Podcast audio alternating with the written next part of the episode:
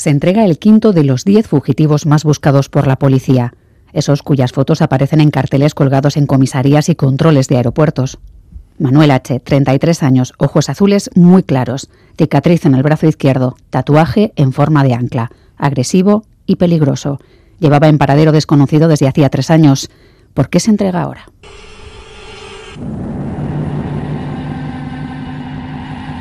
Manuel apaga la televisión y se levanta. Lo tiene claro. Es el momento.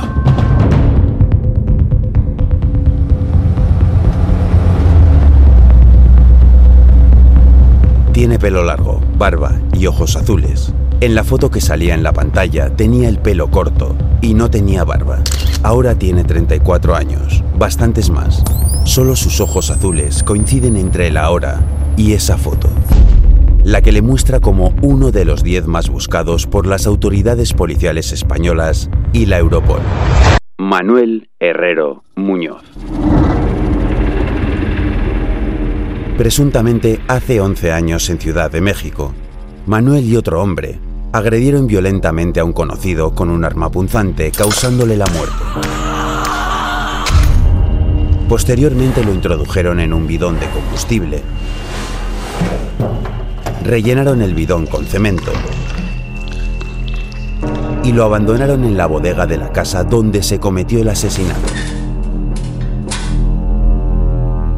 Las autoridades mexicanas lograron encontrar el cadáver del desaparecido y tras varios interrogatorios, consideraron a Manuel como el principal sospechoso. Así que Manuel desapareció. En el año 2020, las autoridades policiales y judiciales mexicanas solicitan a las españolas su colaboración en el caso, pero ni rastro de Manuel. El presunto asesino cambia de aspecto y de ciudad cada seis meses. Sevilla, Valladolid, Madrid. No usa tarjetas de crédito y se financia con inversiones en el mercado de las criptomonedas. No deja rastro. Las investigaciones ponen el foco en su familia, seguimientos, pinchazos de teléfono y decenas de interrogatorios en los que los familiares no dan ni la más mínima pista. ¿Dónde demonios está su hijo? Manuel sabe sortear a las autoridades, Policía Nacional, Europol, Redenfast, NCA, y además cuenta con la ayuda de gente que vela por su bien. Ahora, tras ver cómo cuatro de sus supuestos cómplices en el asesinato han sido absueltos por las autoridades judiciales mexicanas, Manuel ha decidido que ha llegado el momento. Está convencido de que también saldrá absuelto.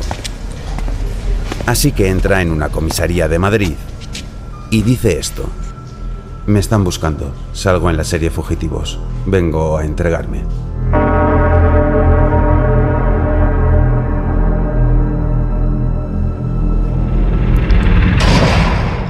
Soy Miriam Duque, la encargada de abriros esta Gambara Negra, un podcast de crónica negra en el que hacemos que ciencia, especialistas y pruebas abren más que nosotros para recomponer la actualidad y tratar de entender la mente de quienes se escoran al lado oscuro.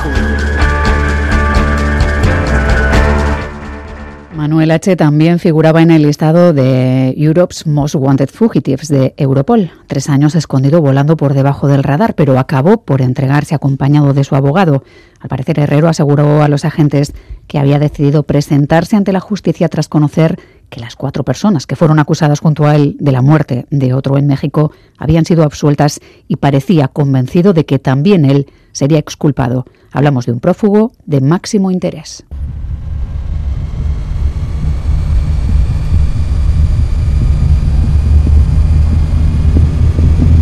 Hay diferentes motivos para entregarse. Suponemos que creer que te dejarán en libertad puede ser uno de los más potentes, pero buscamos los motivos de todos los demás.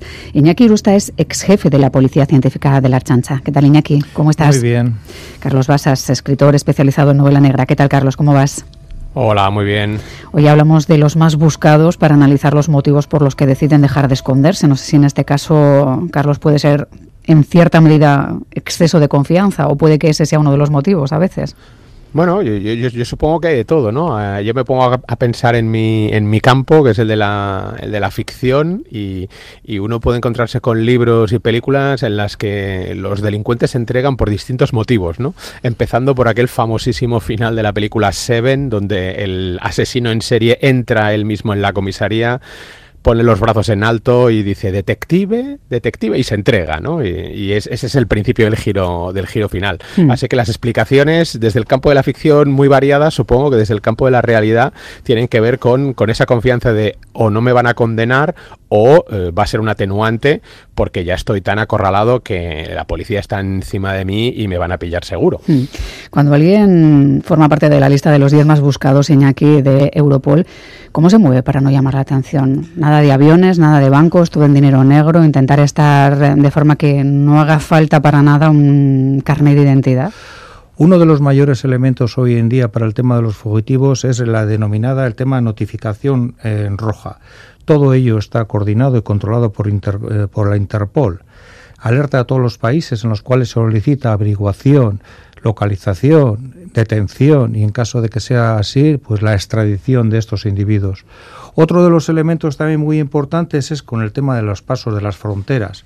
Ahí hay unas bases de datos para el tema de documentos de identidad y documentos de viaje y los conocimientos técnicos forenses también, que hoy en día es muy importante, todo el tema del iris y demás a la hora de cruzar fronteras, a la hora de identificar vehículos que nos pues, pueden mover. Otro elemento de control para el tema de los fugitivos es el tema de infra. Esto está creado en el 2009 tenemos que tener en cuenta que desde el 2009 hasta la actualidad ha habido ya más de mil detenidos con este sistema. ¿Esto qué es? Para los fugitivos, pero de, digamos, de máxima gravedad. Todo el tema de asesinatos, abusos de menores, blanqueo de capitales, delitos eh, medioambientales, eh, delitos contra corrupción, contrabando de drogas, es decir, eh, porque si no sería imposible controlar fugitivos a, menores delitos. Todo ello también ha apoyado y controlado y coordinado a través de la Interpol. Uno muy importante también, que es el, que el FACTO, que es la coordinación que hay entre Europa y la Latinoamericana, es un proyecto de tres años, todo ello subvencionado por la Unión Europea. Aquí están todos los países, Bolivia, Brasil, Colombia, Perú, Panamá, y uno Está México también, porque claro, aquí estamos hablando de alguien que estaba buscado, que se entrega aquí, pero que le buscaban por delitos cometidos en México. Países latinoamericanos, efectivamente. Y luego está el tema, que esto ya nos sonará un poquito más reciente, que es el BASIC. BASIC no son más que furtivos buscados por genocidios de crímenes de guerra, crímenes contra la humanidad y coordinado todo ello, lógicamente, a través de la Interpol. Comentabas, pues lógicamente no se pueden mover a través de, dinero, a través de comunicaciones de telefónicas, bien se mueven a través de terceros, pero la presión es tan grande, el control es tan grande y el seguimiento es tan grande que no solamente a los ejecutivos, sino a todo su entorno, que al final eh, pueden durar un año, dos años, tres años, cinco años pero tiene que dar motivo a la reflexión a esos fugitivos que hago. ¿no? En este caso estábamos hablando de que eh, tiene conocimiento que el resto se han sido puestos en libertad, pero eh, también el cansancio prima, también el agotamiento hay otros motivos también, ¿eh? hay otros motivos también de entrega de los fugitivos. Pero hay diferentes tipologías, ¿no? Teníamos también la de Nelson David, por ejemplo, al que se acusaba de la muerte de varios hombres gays en Bilbao, que se acababa entregando, entiendo que en gran medida al ver su fotografía en medios de comunicación, muy extendida su imagen, y él se entregó de otra forma, diciendo que era inocente en principio de lo que se le acusaba, pero que se entregaba para dar información. Bueno, que se entregaba para dar información o, lo que he comentado antes, ¿no? no puede seguir con esa presión. Al final tenemos que tener en cuenta que estas personas se están caracterizando constantemente, se están cambiando. Ha habido incluso hasta operaciones en las manos para, para no ser identificados a través de las huellas. Hoy en día con el ADN se puede identificar mucho más. Pero ya, eh, como he comentado antes, con las técnicas forenses a través del iris, es decir, el, control eh, es enorme. Por lo tanto, hay que saber soportar, aguantar eh, esa presión de, búsqueda que sabes que están contra ti y que bueno pues que tarde o temprano darán contigo. Mm. Hay casos como el de el solitario, ¿no? que era un conocido ladrón de bancos que trabajó durante muchísimo tiempo, se caracterizaba mucho, se disfrazaba, digamos, y entiendo que eso lo tenía que mantener también en su vida, ¿no? Y eso hace que llega un momento dado en el que entiendo que por los riesgos o porque no puede seguir con esa vida, uno decide también dar el paso y decir que, que está ahí. ¿no? Eso es, en un momento determinado, como he dicho antes, pues efectivamente se tienen que caracterizar, pero eh, también tienen sus momentos de relajo. Entonces, todas esas caracterizaciones y todas esas eh, actuaciones que desarrollan, eh, en algún sitio lo realizan y a través de alguien lo realizan. Todo eso suele ser bastante controlado, bastante supervisado. Acordémonos de Osama Bin Laden, el hombre que, nunca tenía ningún tipo de, elemento de, de, relaciones o intercomunicación absolutamente con nadie. Y bueno, pues a través de terceros o a través de otras personas que están en su entorno, hay múltiples eh, eh, sistemas de búsqueda, localización hoy en día de los fugitivos. Hay un caso quizás diferente en este punto, el de por qué se entregan algunas personas. En el caso del asesinato de Amaya Azcue, eh, la fecha era importante, en la que un, la fecha en la que uno se entrega a veces puede ser crucial porque supone la diferencia entre ser detenido siendo menor de edad o tener 18 años. Y no sé, sí, un día lo cambia todo, pero sí que puede cambiar muchas cosas. ¿no? Enseguida vamos a abundar en la parte legal, pero sí me gustaría también eh, recordar un poco contigo el caso, Iñaki. Sí, efectivamente. En ese caso, eh, con el tiempo transcurrido y todas las investigaciones y la dificultad que nos llevó a, dar en este caso con, con el asesino, eh, según iban avanzando, cada vez lo teníamos más claro en, todas las eh, técnicas y estudios que estamos desarrollando, a través de, grabaciones, a través de ADN, a través de huellas. Y él era consciente, porque uno de los elementos, como digo yo, que, también utiliza la policía es trasladar a los medios de comunicación para mover el avispero también, ¿no? Entonces eh, ya se iba avanzando la investigación y yo creo que todo su entorno y él mismo era conocedor de que ya, ya estábamos al acceso. Recuerdo pues que Amaya, para quienes no se acuerdan exactamente, fue asesinada en marzo de 2011. Recogió a un joven que hacía autoestop en Zarauz y accedió en principio a llevarle a Azpeitia.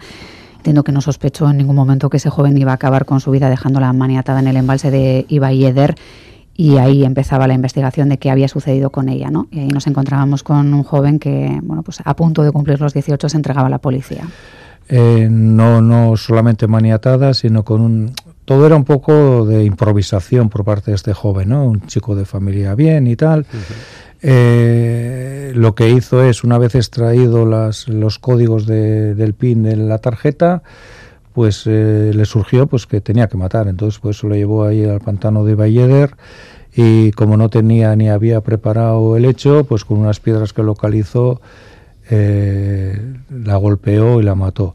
Pero lógicamente para que no flotara, o él pensaba que el cadáver no iba a flotar en el agua con el paso del tiempo, pues la tocó lo que pudo con unas eh, bolsas de plástico de las compras que hizo Amaya y con uno de los elementos clave con el cual dimos con él, que es con las eh, cordones de su bota. Eh, de montaña. Entonces le ató y bueno, a través de esos eh, cordones tiramos del hilo, ya te digo, un, trabajo, un trabajo de, chinos y se dio con él. Entonces hicimos todo el recorrido que él fue desprendiéndose de las evidencias y bueno, fuimos sacando las huellas, fuimos sacando el ADN, hicimos el estudio cuando iba haciendo las extracciones bancarias y demás, y calculamos a través de las imágenes un poco la altura que tenía y con las cuerdas dimos con él. Bien asesorado por su abogado, lógicamente, antes de cumplir los 18 años, un día antes, si no me equivoco, se presentó en dependencias policiales diciendo pues que había sido el causante. ¿Dónde está, ¿Dónde está el quid de la cuestión? Pues la diferencia en el ámbito penal entre ser menor o tener más de 18 años. Vamos a abundar en estos conceptos, empezando por este y por algunos otros eh, que no siempre entendemos desde la distancia. Lo vamos a hacer saludando a César Hernández Abad. Él es abogado, experto en Derecho Penal y miembro además de la Junta del Colegio de la Abogacía de Vizcaya. César, bienvenido, gracias por acompañarnos. Hola, ¿qué hay? En un caso como el de Amaya Azcue, por ejemplo, que el presunto culpable se entregue pues, en los días previos o el día previo a cumplir 18 años, supongo que no es casual. ¿Un día puede cambiarlo todo a efectos penales o legales? Hombre, como, como bien estáis comentando, evidentemente un enjuiciamiento a través de la jurisdicción de menores siempre puede ser más favorable eh, teniendo en cuenta que las eh, medidas que se van a adoptar no son las medidas sancionatorias como en el ámbito penal de adultos. Es una jurisdicción dirigida exclusivamente pues bueno, pues al ámbito preventivo y educativo de, del menor que ha cometido un delito y, y, estas eh, estas medidas siempre son, como digo, mucho más favorables que las que se pueden llevar a cabo en una jurisdicción. entiendo que entre las diferencias sería cumplirlo en el centro de menores de Zumárraga, por ejemplo, o, ir a prisión, ¿no? Correcto. En este caso, evidentemente, aunque la, eh, el, causante, el investigado y, posteriormente condenado eh, eh, lo sea en una medida de internamiento, que, que, es la que ha procedido en este caso, como decís, de manera actual, esta se va a producir efectivamente y se va a cumplir en un centro de menores y no en, un, en una entrada en el régimen penitenciario. Eh, y esto va a ser aunque, aunque la persona, eh, como bien decís, ya haya alcanzado la mayoría de edad y durante el, cumplimiento de esta medida, eh, pues, pues vaya cumpliendo años. Evidentemente, puede ser que acabe precisamente esta medida, yo creo que, que en este caso creo que fueron de 10 años de internamiento, aunque, es, aunque está sujeta luego a revisión y a seguimiento por parte del juzgado de menores, eh, en este sentido, este cumplimiento sí que se va a desarrollar, como decimos siempre, eh, a través del centro de menores. Cuando hablamos de un fugitivo o uno de los diez más buscados que se entrega tras años escondido de la policía, ¿qué motivos puede dar? ¿Qué crees eh, que le ha podido llevar a entregarse? ¿Qué beneficios otorga todo esto? Y claro, luego nos preguntamos si uno se entrega en Madrid cuando le están buscando en México tiene también su, su cuestión legal, ¿no? O, uno va a ser juzgado en base a la legalidad del país en el que se le busca. Hombre, primero, en, en cuanto al tema de la entrega, como indicas tú, a efectos penológicos y a efectos de cualquier tipo de atenuante, lo que la legislación española contempla es, en el caso de la confesión eh, ante las autoridades, bien sea la autoridad judicial o la autoridad policial que pueda estar llevando a cabo una investigación, no vale esta confesión en cualquier momento. Quiero decir, tienen que ser eh, con carácter previo a que conozca de la existencia de un procedimiento dirigido contra él. Eh, respecto a la segunda cuestión, eh, que, se haga una entrega en Madrid con respecto a un posible delito cometido en otro país, pues bueno, ahí ciertamente entra en juego también la legislación de otros países, con lo cual realmente lo que aquí en España puede conllevar una atenuación en la responsabilidad, quizá en otros países pues igual no la lleva o se aplica de otro modo. En México, por ejemplo, eh, suelen ser más eh, duros con las penas, porque claro, si uno está escondido en nuestro entorno y ve que han absuelto a quienes actuaron con él en un crimen en México, entiendo que parece lógico, ¿no? Que piense que a él le va a ir en la misma dirección, ¿no? Que es bueno entregarse y que probablemente su pena será nimia si es que la hay. Posiblemente, posiblemente, pero como te digo, ya no depende de la legislación española sin perjuicio de la cooperación igual internacional, en este caso a nivel policial o, o quien haya sido la autoridad que haya podido intervenir pero, pero va a depender fundamentalmente, como te digo, de esa legislación, tal y como esté planteada. César, en el caso de Nelson David, que mencionábamos también, se entregaba a la policía tras conocer que había una orden de búsqueda contra él y sobre todo en un momento en el que empezaba a aparecer su imagen, su fotografía y sus retratos en muchos medios de comunicación y eso hacía complicado seguir con su vida diaria. Influye, influye considerablemente la circunstancia que te he comentado, que, que, que tiene que ser antes de que realmente se conozca que, existe ya un procedimiento dirigido contra él. ¿no? De ahí ya unas actuaciones policiales eh, previas a, ser entregadas en la vía judicial y que y que en este caso no se haya iniciado nada en este sentido, hombre, pues podría ser que se fuera aplicable. Eh, si no, pues, pues, pues puede ser dudoso mm, y, y, tienes que tratar de, bueno, pues de acogerte a otro tipo de atenuantes que también contempla la ley, ¿no? Pues el tema de un trastorno mental, una alteración en la percepción, una intoxicación por, por alcohol o sustancias. Bueno, pues todas estas cuestiones, como te digo, pueden ser las que finalmente puedan conllevar una reducción notoria en, la, en la sanción que o la pena que luego se le pueda imponer. Pues agradecemos eh, la presencia hoy en el programa César Hernández Abad, abogado experto en derecho penal. Hoy queríamos analizar por qué se entregan algunos delincuentes tras muchos años escondidos o tras semanas escondidos y hemos eh, sabido bueno, pues, eh, un poco más de algunas de esas claves gracias a sus explicaciones. Un abrazo, César. Gracias. Gracias a vosotros.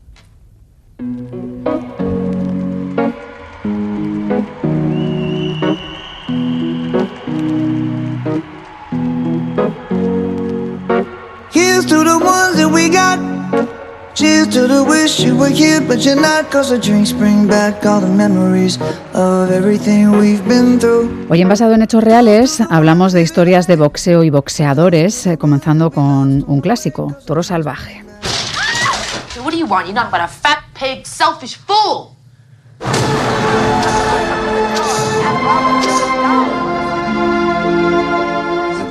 Carlos, es una peli del año 80, si no me equivoco, de Martin Scorsese con un Robert De Niro dando vida a Jake LaMotta, que es un boxeador de peso medio y sobre todo una gran furia interior, ¿no? Sí, es una película que debe estar en el top 10 siempre de las mejores películas sobre boxeo de la historia del cine. Eh, no únicamente por la dirección de Scorsese, por el trabajo impresionante de Robert De Niro subiendo y bajando de peso a lo largo del, rodaje, por la historia de, este, este biopic de, Jake LaMotta, sino también por el trabajo de muy desconocido para el público en general, pero que es muy visible, que fue el trabajo de Thelma Schoonmaker, que es la montadora, eh, y que se inspiró en algunas películas anteriores también sobre el mundo del boxeo, pero que hizo de, este, de esta Toro Salvaje una película de, de visión obligatoria para todos aquellos a los que nos guste un buen drama, un buen drama deportivo y un buen drama deportivo basado en el, en el mundo del boxeo, ¿no? Eh, si nos vamos a buscar otras películas históricas, que las hay, la semana pasada hablábamos de, de, literatura y fútbol, que bueno, hay pocas novelas, pero hay más de las que la gente se cree, de películas de boxeo podemos encontrar muchísimas, y yo me fijaría sobre todo en, aparte de este toro salvaje, para mí hay dos películas que son del mismo director, rodadas con siete años de, diferencia. Es un director, un artesano del cine, que era Mark Robson, bastante desconocido para el público en general, que son El, ídolo de barro, que esto estuvo protagonizado por uh, Kirk Douglas y que dirigió Robson en el año 49, y que está basada en un guion de Carl Foreman, que además fue periodista deportivo, además de guionista. Es un, es un fenómeno bastante, bastante habitual, que varios periodistas deportivos, escritores y guionistas estén detrás de, estas historias, ¿no? Cal Foreman, que es quien escribió El ídolo de barro, eh, ni más ni menos fue también el guionista de Solo ante el peligro o El puente sobre el río Kwai, por ejemplo, por solo citar algunas, ¿no? Y es una de las películas de boxeo más eh, increíbles junto, junto a Toro Salvaje. Y está Kirk Douglas espectacular. Eh, amenazaba con arrasar en los Oscars de, de su época Kirk Douglas si no fuera porque él está soberbio, pero su mano derecha en la película, que era Arthur Kennedy, está todavía mejor. Eh, otra película te vamos a escuchar, Vamos a escuchar un momentito cómo va este asunto de las peleas de Kansas City. Vaya, si es Kansas City, ¿qué tal? ¿Y ese ojo? Ah, tirando. Me alegro, se ve más con dos ojos. Me dijo que le buscara, ¿se acuerda? Sí, ya lo creo, pero me he retirado. No invicto, pero retirado.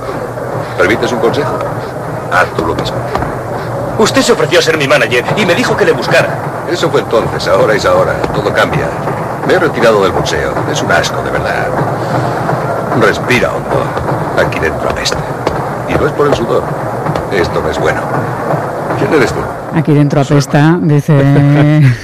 Huele a su alimento. Eso es, y no me refiero solo a eso, ¿no? Eh, bueno, ¿qué tal el ojo tirando? Se ve mejor con dos ojos. Digamos que no, no le lleva por el camino de, de, seguir por esa vía. ¿Qué es lo que le mueve a pelear a Kansas City en este caso? Ya decíamos que Robert De Niro, en el caso de Jake LaMotta, tenía un, mucho odio en su interior o mucha rabia. No sé si Kansas City tiene otras motivaciones. Bueno, lo, que quiere es ser alguien. Básicamente ser alguien y él cree que en el mundo del boxeo pues podrá llegar a, ser alguien, llegar a ser campeón del mundo y eso le lleva a eh, romper con absolutamente todo, ¿no? Y hacer cualquier cosa con tal de, alcanzar ese éxito, sin saber que ese éxito siempre, y eso es algo que se ve en muchas pelis de boxeo, es algo absolutamente efímero cuando no corrupto. ¿no? Mm. Eh, te hablaba de otra película hablando de corrupción en el mundo del boxeo, también es basada en una novela de un ex periodista deportivo, que es Más dura será la caída, también de Mark Robson, eh, que fue el último papel en el cine de Humphrey Bogart, haciendo de periodista deportivo que intenta destapar toda, toda la oscuridad que hay detrás del, del mundo del boxeo. Es un Humphrey Bogart, además, herido de muerte ya tiene un cáncer terminal, se le nota en la interpretación, físicamente en la cara, en cómo está él a lo largo de la película, pero es, eh, es impresionante, ¿no? Y estuvo escrita esa otra película por Philip Jordan, que es un guionista que tiene eh, éxitos como Johnny Guitar, por ejemplo, en, en, su haber, y está basada en una novela de Bud Schulzberg, que nadie le conocerá, pero este señor eh, Schulzberg fue el guionista, por ejemplo, de La Ley de Silencio de, de Elia Kazan. ¿no? Hay otra película maravillosa, menos conocida, de Robert Wise del año 49, que es Nadie puede vencerme, aunque eh, todo el mundo la conoció como El Tongo, eh, y bueno, solo ese título con el que ha pasado la historia del cine ya te puede hacer una idea de qué va, ¿no? De peleas amañadas. Sí. sí, que es, es, es, otro de los, es otro de los clásicos, ¿no? Esa corrupción en el mundo del boxeo, las peleas amañadas, etcétera, ¿no? Pero no, no me quiero ir sin destacar dos películas sobre el mundo del boxeo y sobre el mundo del boxeo femenino, que también las hay, ¿no? Yo creo que una está en la mente de todos, que es Million Dollar Baby, esta película de Clint Eastwood del año 2004 con Hilary Swank y Morgan Freeman con guion de Paul Haggis, que es un guionista habitual de algunas de las películas o de las últimas películas de Clint Eastwood, y estaba basada en una novela eh, que era Rob Burns, es una novela con varias historias del, del, mundo del boxeo y fue una película absolutamente maravillosa, pero hay otra muy desconocida que se llama Girl Fight, eh, que es una película sobre el mundo del boxeo ambientada en Nueva York, en el barrio de Brooklyn, que es de año 2000, dirigida por, por una directora eh, muy interesante que era Karin Kusuma, que hizo Jennifer's Body, por ejemplo, eh, y que dio a conocer eh, en la gran pantalla a la actriz eh, Michelle Rodríguez. ¿no? Y es una historia también sobre el mundo del boxeo femenino, pues francamente interesante. Luego es que la lista es larguísima. Fíjate, si voy rápido y no me trabo, podré decir que hablamos de Rocky, Cinderella Man, Ali, de Boxer, esa de Jim Sheridan, donde se mezcla boxeo y política, Gentleman Jim, que es una película de Raúl Walsh del año 42, eh, absolutamente maravillosa. es una gran comedia sobre el mundo del boxeo. Tenemos campeón de Franco Cefirelli, tenemos Homeboy, tenemos El Golpe Perfecto, tenemos La Gran Esperanza Blanca, es una película muy desconocida de un director que se llama Martin Reed, del año 70, que trataba el mundo del racismo dentro del, boxeo. Luego hay otra película increíble que es Fat City de John Huston. El director John Huston además fue boxeador en, en su juventud, que es del año 72. Y tenemos otro gran clásico eh, protagonizada por Paul Newman, que es marcado por el odio, que es un biopic sobre el boxeador eh, Rocky Marciano. Y podríamos seguir y seguir y seguir. Pero Mira si cómo sigo, baja la velocidad ahora, ¿eh, Iñaki? Sí. Iba a decir, si sigo, me llegará un crochet eh, o un O gancho y, y me va a dejar seco. Algo No sé, es. No sé si Iñaki ha entrenado en alguna ocasión, si el boxeo ha formado parte de tu No, entrenamiento, no, de tu no, época no. activa. La Nada, verdad ¿no? es que no. Bueno, pues no lo descartemos. yo- ¿Tú yo es algo que recomiendo. Yo, ¿Mm? yo vengo del mundo de las artes marciales y me lo he pasado muy bien haciendo jiu-jitsu y otras artes marciales, pero el, el boxeo es, es algo eh, francamente maravilloso de, de practicar en, en el gimnasio. Desde hacer sombra, a, te, te- te- te proporciona cardio, te, te- te regala muchísimas cosas y es francamente divertido. Bueno, pues nos quedamos eh, al menos con la parte de hacer sombra porque lo de subirse al ring va a ser más complicado, pero en todo caso tenemos recomendaciones y, y lo hemos pasado bien. Carlos Basas, escritor especializado en boxeo al parecer y en novela negra también, un abrazo muy grande. ¿eh? Hasta la semana que viene. Y también un abrazo para Iñaki Irusta, ex jefe de la Policía Científica de la Archancha. Es que recasco, Iñaki, ¿eh? un abrazo. Sui, bezarkada bat.